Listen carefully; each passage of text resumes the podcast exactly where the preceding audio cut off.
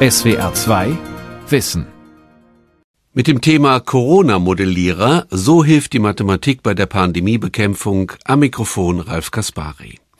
Wie wird sich in den nächsten Wochen die Pandemie in Deutschland entwickeln? Wo werden die Infektionsherde liegen?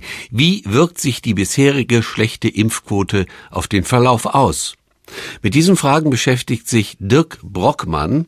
Er ist Physiker und Professor am Institut für Biologie der Humboldt-Uni Berlin und er leitet am Robert-Koch-Institut eine Arbeitsgruppe, die mathematische Modelle und Computersimulationen über die Ausbreitung und Dynamik von Infektionskrankheiten entwickelt.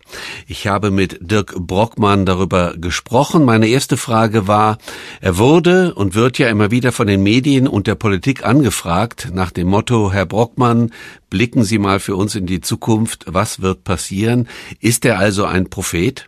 Prophet bin ich nicht. Wir versuchen halt äh, prognostisch vorherzusagen, wie sich irgendeine Situation entwickelt. Also in unserem Fall halt die Fallzahlen bei Covid. Und das geht manchmal gut und manchmal auch nicht. Was heißt es denn ganz genau, äh, wenn man sagt, Sie und Ihre Kollegin ähm, modellieren so eine Pandemie oder den Verlauf einer Pandemie?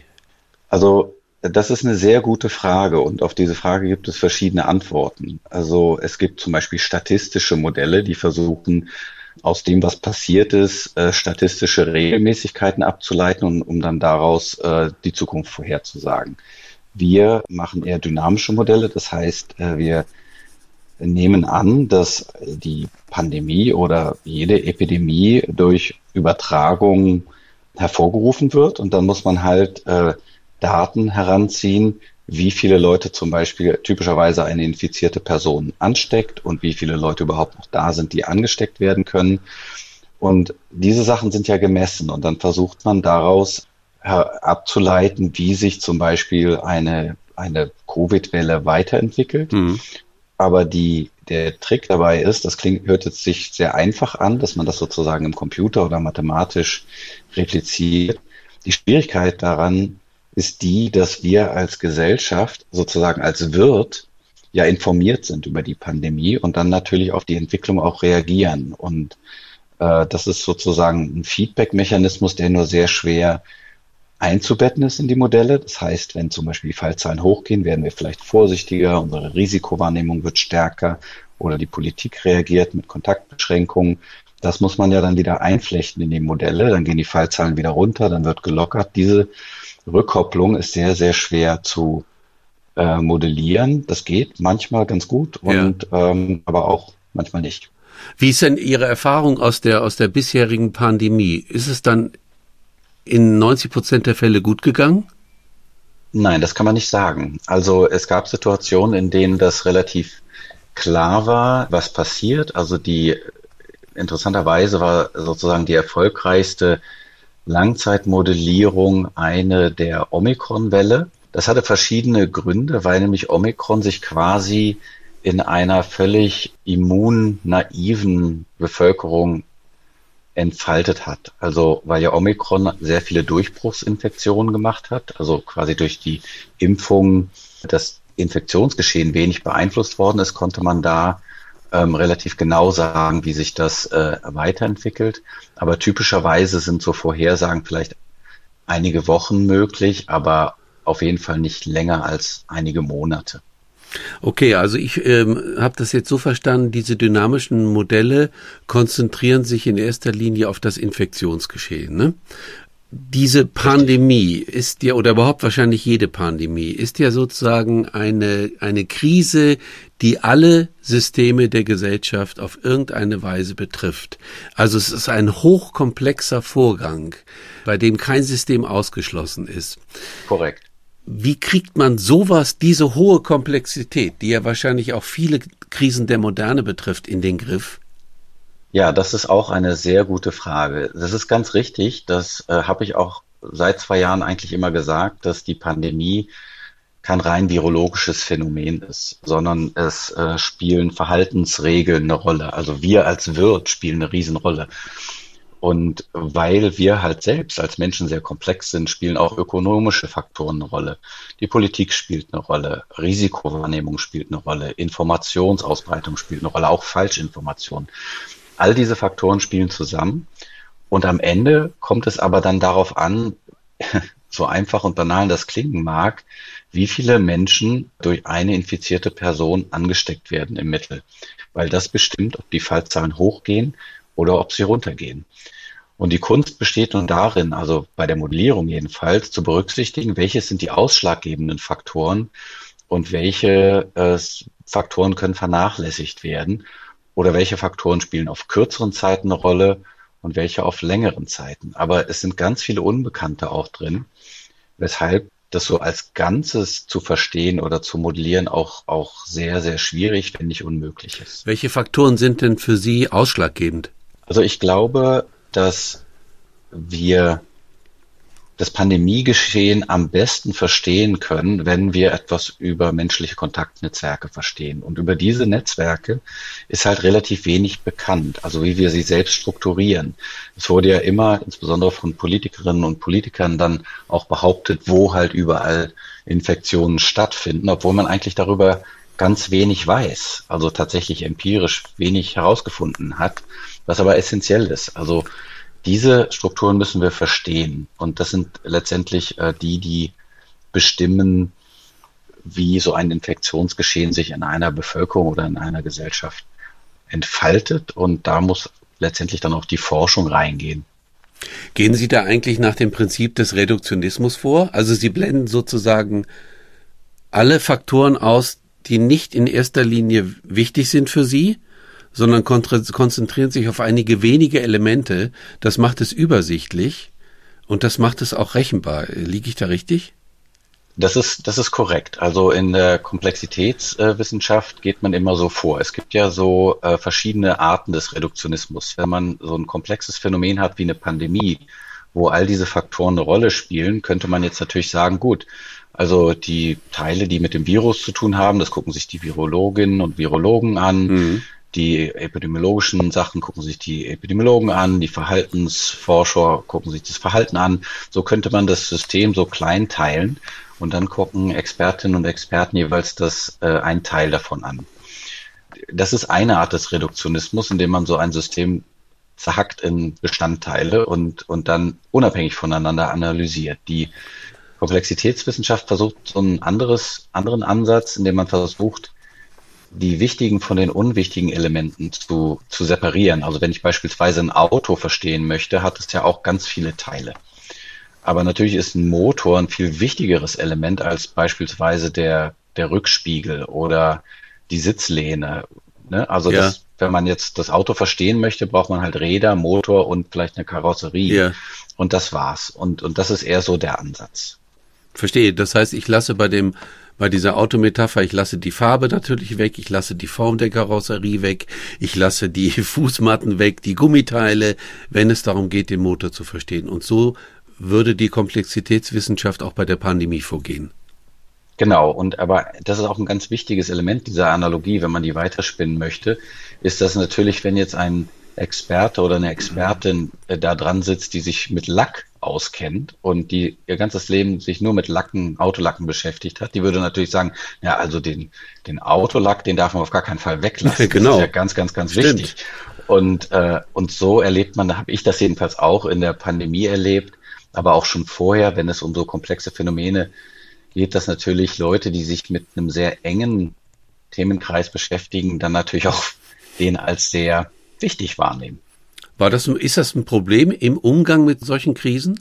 Ja, ich glaube schon. Also ich propagiere ja immer, also so diese, ich nenne das antidisziplinäre Art und Weise Wissenschaft zu machen, also dass man vorsätzlich halt äh, Grenzen zwischen Wissenschaftsgebieten überschreitet und auch vorsätzlich in Gebiete geht, in denen man eben noch kein Experte oder keine Expertin ist, weil man dann halt sehr offen gegenüber den gegebenenfalls etablierten Meinungen und Überzeugungen ist. Ich glaube, das ist sehr hilfreich. Und ähm, ich habe auch in der Pandemie natürlich gemerkt, weil ja so viele verschiedene Menschen zu Wort gekommen sind, dass, dass natürlich auch Leute ihr eigenes Gebiet als besonders wichtig für das Phänomen wahrnehmen. Und ich lasse mich da immer von einem Satz leiten, den Richard Feynman gesagt hat, Nobelpreisträger 1975 60 für Physik und einer der größten Physiker des 20. Jahrhunderts, der hat gesagt, if you are the smartest person in the room, you're in the wrong room.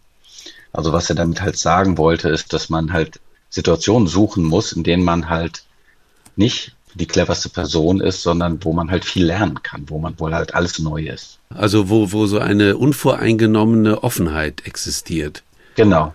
Jetzt habe ich ja das Gefühl gehabt, wenn wir ganz kurz nochmal ins, vielleicht ins Politische abdriften. Ich hatte schon das Gefühl, dass diese, die wissenschaftliche Beschreibung der Pandemie und Analyse der Pandemie permanent überwölbt und vielleicht auch gestört wurde durch diesen politischen Diskurs. Mir ist klar, dass man das gar nicht so genau trennen kann, aber wir, wir hatten ja immer wieder eine permanente Vermischung dieser Bereiche Wissenschaft, Politik, Politik, mhm. Wissenschaft. Und man konnte oftmals beides nicht so richtig trennen. Ja, das, das ist, das sehe ich ganz genauso. Ich halte das aber auch für keinen Nachteil. Also ich glaube auch, dass diese Grenze zwischen Wissenschaft und Politik auch eine Grenze ist, die ja auch immer mal betont wird. Aber es ist auch eine Grenze, die überschritten werden muss, zwar in beide Richtungen. Also, dass halt Politik sich Rat holt aus der Wissenschaft und dass aber auch Wissenschaftler politisch unterwegs sind. Es sind ja beides gesellschaftliche Elemente und man kann jetzt sagen, man muss das trennen, weil es sind unterschiedliche Aufgaben. Aber man kann natürlich auch sagen, das sind zwei Elemente, die zusammen die Musik machen, also zusammen Mehrwert schaffen. Also das ist eher so die Einstellung, die ich da habe. Es ist interessant, was Sie sagen, weil also ich hatte ja das, äh, ich habe das Gefühl, dass während dieser Pandemie zum ersten Mal die Expertise von Virologen so stark nachgefragt wurde. Und wahrscheinlich haben Sie es auch erlebt, dass Ihre Expertise in der Öffentlichkeit nicht zum ersten Mal, aber wahrscheinlich sehr selten auch stark nachgefragt wurde. Mhm. Ist es kein Problem, weil ich denke, es gibt doch schon diese verschiedenen Sphären. Also die Wissenschaft ist die Sphäre, sagen wir mal, der Analyse, der Objektivität, der, der Sachlichkeit. Die Politik ist die Sphäre der Entscheidung. Genau, aber äh, das sind schon sehr verschiedene Dinge und dennoch äh, kann man ja verschiedene Dinge verknüpfen. Und das heißt ja nicht, dass sie sozusagen quasi isoliert voneinander existieren. Es ist ja auch nicht so, dass um diese Analogie zur Wissenschaft zu sehen, dass, äh, sagen wir mal, jetzt alle Virologinnen und Virologen auch Modellierer sein sollten oder auch äh, Physiker sein sollten und umgekehrt, sondern dass eine Bereitschaft existiert, in diesen anderen Gebieten zuzuhören und auch etwas reinzurufen. Mhm. Und, und das meine ich. Und yeah. also ich glaube, dass halt diese, der Mehrwert dadurch entsteht, dass unterschiedliche Gebiete verknüpft werden. Nicht, dass sie vermischt werden. Was ich ganz interessant fand, nochmal an dieser öffentlichen Debatte, an dem virologischen Diskurs war, dass auch die Wissenschaft das war für mich so ein Lernerfolg, dass auch die Wissenschaft es ja nicht mit einer knallharten Objektivität zu tun hat oder ein, ein, ein, einer Wahrheit, sondern dass auch zwei Virologen zwei verschiedene Meinungen haben. Korrekt. Ich habe ich hab ja, dadurch das gelernt, dass Wissenschaft auch mal ähm, wegkommen muss von diesem Objektivitätsaxiom. Äh, ja, also ich glaube, das war noch nie so. Also wenn wir mal ganz ehrlich sind, war das noch nie wirklich so. Ich glaube, das ist gar nicht der, auch, auch kein Unterscheidungsmerkmal zwischen Wissenschaft und anderen sozusagen Geistesbetätigungen wie Politik oder Religion, dass das eine objektiv ist und das andere subjektiv. Mhm. Wer schon mal als Wissenschaftlerin oder Wissenschaftler gearbeitet hat, äh, weiß, dass die Akteure auch da natürlich total subjektiv handeln und auch Meinungen haben und auch mhm. ja auch oftmals schräge äh, Einstellungen haben oder das eigene Gebiet als besonders wichtig empfinden, all diese Sachen. Sondern was halt Wissenschaft auszeichnet, und das ist wirklich das Element, was auch in der Pandemie ganz wichtig ist, im Unterschied zu Religion oder Politik, ist, dass Wissenschaft auch sagen kann, das wissen wir noch nicht. Das ist der Unterschied. Also wenn man, wenn man Politikerinnen und Politiker fragt, irgendwas, dann haben sie immer eine Antwort. Mhm. Immer. Mhm. Also ich habe noch nie oder sehr selten erlebt, dass aus der Politik das, das Statement kommt, das habe ich mir noch nicht überlegt oder das weiß ich nicht, sondern selbst jemand wie Christian Lindner weiß, wo irgendwelche Ansteckungen in der Pandemie stattgefunden haben, obwohl er das natürlich nicht weiß. Das weiß ja niemand, also kann er es auch nicht wissen. Und die Wissenschaft zeichnet aus, dass sie sagen kann, darüber wissen wir noch nicht genug. Und auch in diesem Diskurs während der Pandemie hat man gemerkt, Sie sagten ja eben, unterschiedliche Virologen kommen zu unterschiedlichen Meinungen. Auch, auch Wissenschaftlerinnen und Wissenschaftler haben Meinungen. Aber es ist was anderes, wenn man sagt, hier gibt es noch nicht genug Daten. Ich kann mir vorstellen, dass die Daten, die ich jetzt so sehe, sprechen dafür das, Punkt, Punkt, Punkt. Ja. Und andere ziehen daraus andere Schlüsse. Aber da muss man dann auch sagen, da müssen wir uns auch, also sozusagen die Wissenschaftlerinnen und Wissenschaftler auch selbst so ein bisschen an die Nase fassen, dass wenn wir zum Beispiel in Talkshows oder in den Medien etwas sagen, dass wir auch ganz klar kommunizieren müssen, wo etwas klar und evident ist und wo etwas meine eigene wissenschaftliche Hypothese ist oder einfach auch nur eine Meinung ist. Und das wurde oftmals auch nicht gemacht. Ich muss jetzt mal die, die, die Bundespolitik loben. Äh, Herr Lauterbach hat das, glaube ich, gemacht. Das, das hat mir immer ganz gut gefallen genau. eigentlich. Ne? Er ist einer der wenigen, der auch in den Talkshows immer gesagt hat, das und das und die und die Studie, die zeigen das und genau. das. Genau. Aber es und könnte auch gesagt, anders sein. Genau, oder das hier ist jetzt meine, äh, meine Meinung dazu. Ich glaube, das wird sich so zeigen. Also das hat er eindeutig differenziert und besser als so mancher Wissenschaftler. Das heißt, wir können aber sagen, wenn ich Sie richtig verstehe, Herr Brockmann, die Wissenschaft, also diese Zwei-Welten-Theorie, Wissenschaft hier, Politik da, äh, ist nicht ganz richtig. Es gibt ja diese philosophische Unterscheidung, Wissenschaft mhm. beschäftigt sich mit dem Sein und alle anderen Bereiche mit dem Sollen, ähm, ist auch mhm. nicht so ganz richtig, sondern man kann sagen, die Wissenschaft hangelt sich von Hypothese zu Hypothese. Ja, und sie ist auch ein Pro also nicht in dem ein Wort Prozess, genau. Genau. Es ist ja ein Schaffensprozess. Also das ist auch das Wichtige an dem Wort Wissenschaft, dass die Wissenschaft eigentlich immer im Zustand des Nichtwissens rausgeht. Also ne, wenn ich eine Frage beantworten will, weiß ich ja die Antwort nicht. Und das heißt, eigentlich sucht man ja Situationen, in denen man etwas nicht weiß, um dann, um dann herauszubekommen, wie irgendetwas ist. Das heißt, die, der Normalzustand der Wissenschaftlerin oder des Wissenschaftlers ist, nicht zu wissen und dann das Wissen zu schaffen, also zu generieren. Und wir haben in Deutschland, also im angloamerikanischen Bereich, ist das explorative Element in der Wissenschaft sehr stark verankert, weil es ja auch was mit Suche zu tun hat. Das steht ja auch im, im Wort Research, also man sucht. Und im, hier in der deutschen Wissenschaftskultur ist, das kam auch in der Pandemie so ein bisschen raus, haben wir eher so ein bisschen Hang zu dem Gelehrtentum, also dass wir halt die Leute fragen, die schon ganz viel Wissen angehäuft haben. Das stimmt. Und nicht, und nicht die, die zum Beispiel die jungen Menschen, die gerade in dieser ganz intensiven exploratorischen Phase sind, die aber mitunter manchmal dann die clevereren Analysen abgeben. Ich glaube, Herr Brockmann, dass dieses Wissenschaftsverständnis, Sie haben es ja jetzt auch nochmal angedeutet, in der deutschen Öffentlichkeit eigentlich gar nicht so richtig gut etabliert ist. Das glaube ich auch. Also wir sind auch so ein bisschen titelaffin, äh, muss ich sagen. Also wenn man Professor ist, dann ist man gleich irgendwie clever. Ich kann aus eigener Erfahrung sagen, dass das äh, nicht so ist. Während im, ich war auch lange in den USA, wo halt sozusagen das Leistungselement irgendwie stärker ist. Also da zählen Titel auch was, aber nicht so viel wie hier. Und da muss man dann schon auch ein bisschen was gemacht haben wissenschaftlich. Und, und das ist auch etwas, was mir so in der Pandemie gefehlt hat, auch in den Medien, dass man mal guckt, wer ist denn jetzt hier eigentlich, äh, hat denn wirklich auch was geleistet auf dem Gebiet. Es sind ja oftmals Leute zu Wort gekommen, die seit 20 Jahren nichts mehr publiziert haben oder äh, auch überhaupt gar keine Expertise letztendlich haben weil sie halt gar nicht mehr aktiv sind zum Beispiel. Ähm, kommen wir ein bisschen wieder zurück zu, zu Ihrem Arbeitsfeld, also der, der Modellierung von solchen mhm. Phänomenen wie dem Infektionsgeschehen. Mir wird jetzt auch klar, warum Ihr Buch, also Sie haben äh, ein Buch geschrieben, das heißt Im Wald vor lauter Bäumen, mhm. unsere komplexe Welt besser verstehen. Ich kapiere jetzt diese Metapher, die Waldmetapher, den, ich sehe den mhm. Wald vor lauter Bäumen nicht, weil mhm. das trifft auf Ihre Arbeit genau zu, ne? Ja, also ich suche ja Situationen, in denen ich halt äh, mich sozusagen in einen Wald begebe und dann versuche ich halt, ich sehe aber am Anfang halt nur Bäume und dann versuche ich halt das Ganze zu erkennen. Also das, was auch mehr ist als die Summe seiner Einzelteile. Also Sie würden sich nicht um die einzelnen Baumarten scheren, unbedingt? Nicht, wenn ich so, das große Ganze äh, sehen möchte. Genau. Sondern würden die, die, die groben Strukturen zusammensuchen.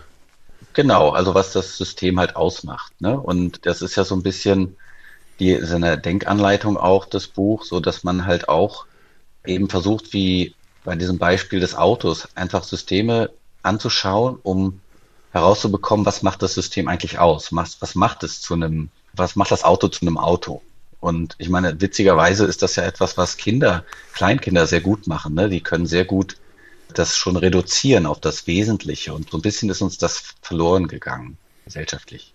Ich vermute mal, oder wahrscheinlich sind Sie schon an dem Thema dran, dass die Arbeit des Modellierens auch den Klimawandel betrifft, oder? Ja, das ist ja letztendlich das, was jedenfalls gesellschaftlich das wichtigste Thema überhaupt ist, also der Klimakollaps und Möglichkeiten, das noch zu verhindern. Und das beschäftigt mich in der Tat sehr, weil ich mich mit einem Thema beschäftige, was wiederum damit verbunden ist, und das ist das der Kooperation und äh, gesellschaftliche Kipppunkte und so weiter. Auch das ist wieder eine Thematik, die wir, wir können das ja eigentlich nur noch machen, indem wir rapide unsere Gesellschaft transformieren. Das geht also nicht mehr graduell, sondern man muss das sozusagen sehr viel schneller machen und müssen quasi sozusagen gesellschaftlich etwas in kürzester Zeit schaffen, hm. dass halt gesellschaftliche Normen sehr schnell verändert werden. Mhm. Und, und das ist etwas, was mich halt wissenschaftlich auch sehr interessiert. Was, was meinen Sie mit Kooperation? Na, also Kooperation ist, ist ein Phänomen, was, äh, was ja jeder irgendwie kennt, also gesellschaftlich, wenn man irgendwie zusammenarbeitet. Es wird aber letztendlich ist es ein extrem häufiges oder eigentlich das Element in der Natur, was aber nicht in den Köpfen der Menschen so drin ist. Wenn wir an natürliche Systeme denken, an das Tierreich oder das Pflanzenreich, dann wird ja auch in den Dokumentationen, die man immer sieht, also wird auf Survival of the Fittest und dieser Darwin, äh, Neo-Darwinismus wird sehr stark betont und der Kampf um Ressourcen und die schnelleren Gewinnen und so weiter. Das hat sich ja quasi durch diesen Sozialdarwinismus immer noch ganz stark in Gesellschaftssysteme verankert. Und das ist so interessant, weil gerade kooperative Elemente viel, viel stärker in der Natur eine Rolle spielen, als wir das glauben, gerade im mikrobiologischen Bereich. Also es gibt kein Tier und keine Pflanze, die nicht in einer Kooperation mit vielen tausend Mikroorganismen ist. Und, und das schon seit Jahrhunderten, Millionen. Ähm, und also all diese kooperativen Elemente sind sehr wesentlich. Und ich glaube, man muss verstehen, wie die funktionieren, um dann Gesellschaftssysteme zu schaffen, die nach diesem Muster gebaut sind und nicht nach dem des sozusagen ewigen Wachstums und und Wettkampf. Ach so, verstehe. Könnten Sie oder machen Sie es sogar schon, wie soll ich das jetzt sagen? Wenn Sie von diesen kooperativen Systemen ausgehen, könnten Sie so eine Art äh, Utopie entwickeln oder eine Modellierung, wie so ein System mit bestimmten Faktoren des Klimawandels umgehen könnte? Also wir machen das so in kleinen Schritten. Also ich bin ja äh, wir machen viel angewandte Forschung, aber eben auch viel Grundlagenforschung. Und wenn ich Zeit finde, mache ich mir halt Gedanken um so evolutionäre Prozesse, die halt kooperative Systeme selektieren. Also wie kommt es denn überhaupt, dass in der Natur so viele kooperative Elemente sind? Eine Sache, mit der wir uns beschäftigen, ist, welche Rolle das für, für Innovation in der Natur führt. Also mhm. viele Kooperationen, die entstanden sind, haben neue Sachen in, erfunden. Also ein mhm. gutes Beispiel sind, ist ein Beispiel, was wir alle kennen, sind Flechten. Flechten sind diese grünen Kleckse, die man oft auf, auf Stein oder an der Baumrinde sieht. Das sind zwei Spezies, die da zusammenarbeiten, nämlich Pilze, eine Pilzart und Algen oder Cyanobakterien, das ist eine Sorte von Bakterien, die halt durch diesen Zusammenschluss eine, einen neuen Organismus erfunden haben praktisch. Und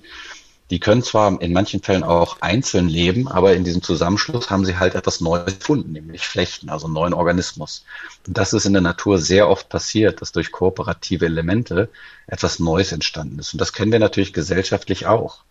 Dass wenn, ja, man muss ja nur sozusagen zwei, also Musik, es kommt irgendwie ein Gitarrist und ein Bassist und ein, und ein Schlagzeuger zusammen und schon hat man eine Band und hat eine neue Musikform entwickelt die es vielleicht vorher noch nicht gegeben hat. Also das passiert halt sehr oft. Und, und äh, verstehe ich Sie richtig, dass sozusagen die, die Form der Kooperation eine Möglichkeit wäre, mit dieser riesigen Problematik des Klimawandels gut besser umzugehen? Ja, ich glaube, das ist ganz wichtig, das erstmal zu erkennen, dass sozusagen Lösungen durch Kooperation gewonnen werden und dass diese Lösung auch nicht nur, also dass sie sich durch diese kooperativen Netzwerke stabilisieren lassen, weil die Alternative zu zum Beispiel stabilen Ökonomien ist halt, sind halt wachstumsbasiert. Das heißt sozusagen das ewige Wachstum, was natürlich Unsinn ist, es sei denn, die Wachstumsraten werden immer kleiner. Das, das läuft halt nicht. Das funktioniert halt nicht. Und das muss aber erst noch begriffen werden. Diese Theorien sind aber abgeleitet, also wissenschaftshistorisch, aus Elementen, die wiederum mit der Evolutionstheorie etwas zu tun haben.